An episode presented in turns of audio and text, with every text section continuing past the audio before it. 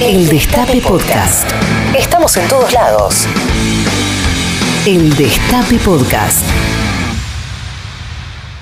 Buen día, buen día. 7 de la mañana y un minuto. Eh, hoy vamos a hacer un inicio un poco atípico de Habrá Consecuencias eh, por todo lo que sucedió a partir del viernes con eh, la cuestión vinculada a las vacunas y a este tráfico de vacunas que ahora sabemos que existe en la Argentina. Lo que pasó respecto de la vacunación es grave y es muy, pero muy eh, grave. Y el hecho de que seamos protagonistas indirectos acá en Habrá Consecuencias no es la razón por la cual vamos a dedicarnos y mucho a hablar lo que sucedió con la distribución de vacunas de manera discrecional. Cualquier tipo de favoritismos y privilegios vinculados a la vacunación contra el coronavirus merece un repudio automático. No es justo, no es digno y no tiene justificación. Navarro el otro día le encontró la palabra justa. Eh, el reparto, la distribución de vacunas de manera discrecional es inmoral. Y no es una moralina berreta, no es una moralina superficial, es un imperativo ser morales en un país donde tenemos hoy 51.122 fallecidos por coronavirus, a los cuales no podemos velar como queremos, y más de 2 millones de contagiados, Estamos en un país donde en plena pandemia el 25% de la población necesita del Estado para comer. Para comer. Pero esto no es de lo único que tenemos que hablar hoy. Porque este país donde uno de cada cuatro argentinos no logra alimentarse o tener sus remedios, es consecuencia de los que hoy quieren aprovechar esta inaceptable situación para una vez más imponer sus proyectos de miseria planificada. Y seamos claros, de esto no se pueden aprovechar los que mandaron a miles de personas a contagiarse a las calles. Esto no lo pueden relatar los medios que convocaban a las marchas contra la cuarentena, los medios que pusieron en duda a las vacunas, los medios que hicieron un tremendo negocio aún en pandemia sin importarle la muerte de miles de argentinos. Y de esta maniobra de un puñado de personas que se creyeron que pueden estar por encima del resto, no pueden aprovecharse los que tienen privilegios permanentes sin que nadie los llame nunca a rendir cuentas. Yo no voy a aceptar que los que fueron parte de dictaduras militares o los que fueron parte de gobiernos como el de Mauricio Macri, que saquearon este país, sean hoy los que, los que señalen con el dedo. Y tampoco voy a aceptar que se minimice el tráfico de vacunas cuando millones, nosotros y ustedes que están escuchando incluidos, estamos pendientes de este remedio que es aún escaso pero que es nuestra esperanza en este momento. Nosotros acá en este programa fuimos protagonistas indirectos, sin quererlo, del estallido público de esta cuestión. Pasó nuestro programa y no voy a esquivar esa responsabilidad y le voy a dedicar unos minutos a darles explicaciones. Lo dije el viernes en mis redes sociales y se los voy a decir hoy de nuevo. Les voy a dar explicaciones porque se lo merecen y como decimos siempre tenemos que ser dignos de nuestros oyentes que no solo confían en la información que les damos, sino que son los que sostienen además este proyecto político y cultural y periodístico que es el Destape. El viernes Horacio Brevisky nos contó que se había vacunado apenas comenzó su columna habitual y nos pusimos contentos. Nos pusimos contentos porque nos alegró que un compañero de trabajo pudiera vacunarse. Así como nos pone contentos cada uno de los mensajes que vemos en redes sociales de ustedes, que por ahí su viejo, su vieja, algún pariente, etcétera, algún médico, docente, logra vacunarse. Asumimos, asumimos que lo había hecho como cualquier persona, pero luego supimos que no era así. No sabíamos lo que iba a contar Horacio.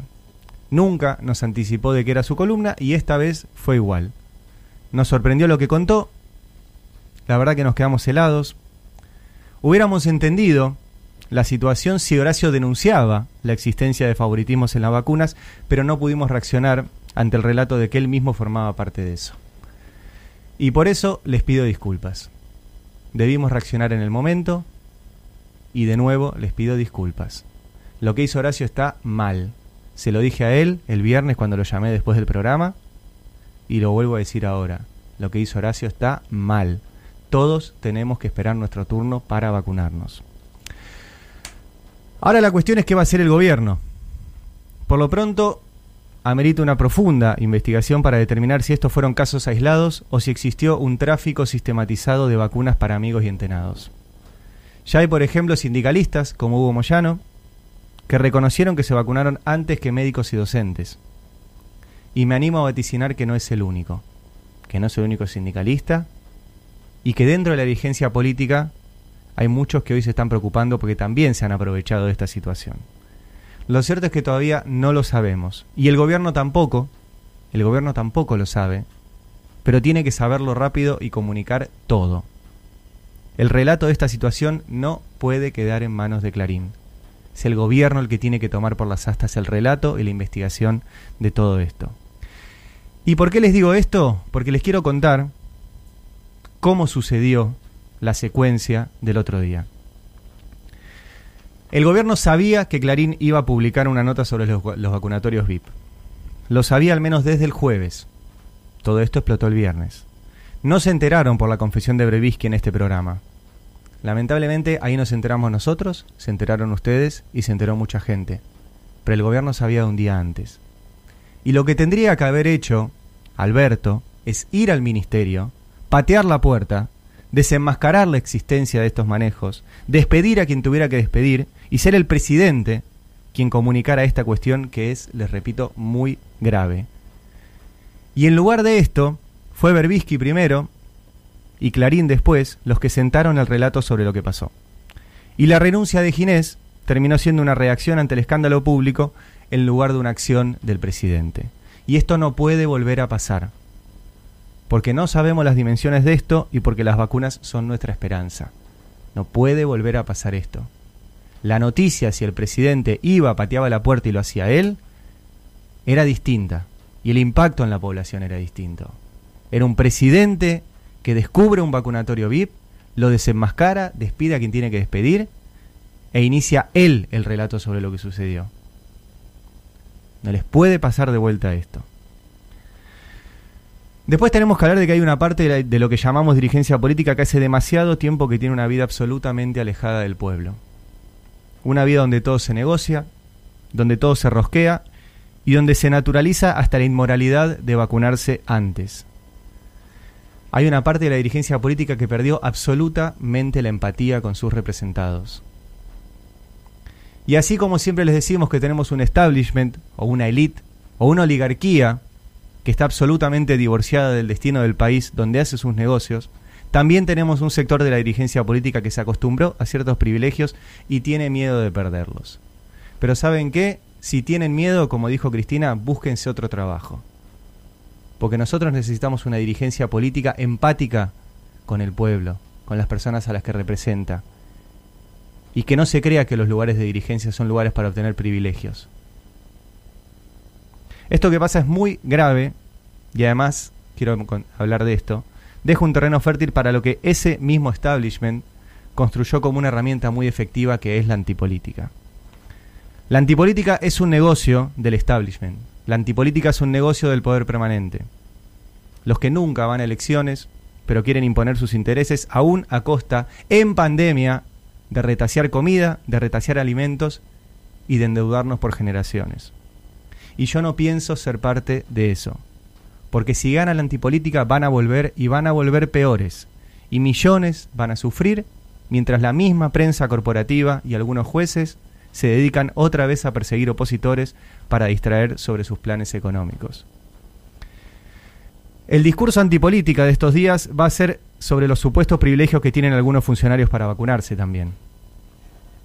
Y no les va a importar nada el caso del vacunatorio VIP, que desde ya les adelanto, nosotros en el Destape vamos a investigar qué pasó con las vacunas.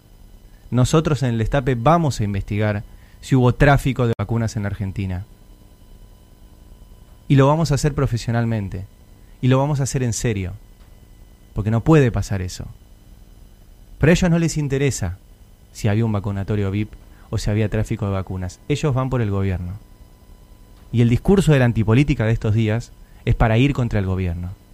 Lo que hicieron el fin de semana de empezar a hacer listas de funcionarios que se vacunaron o no vacunaron es instalar que este es un gobierno de privilegiados y desfavorecidos y de que toda la política es una mierda. Y yo no me pienso sumar a eso. ¿Está bien que el presidente se vacune? Claro que está bien que el presidente se vacune. Es el presidente. Y está bien que su entorno se vacune, pero por supuesto que está bien que su entorno se vacune.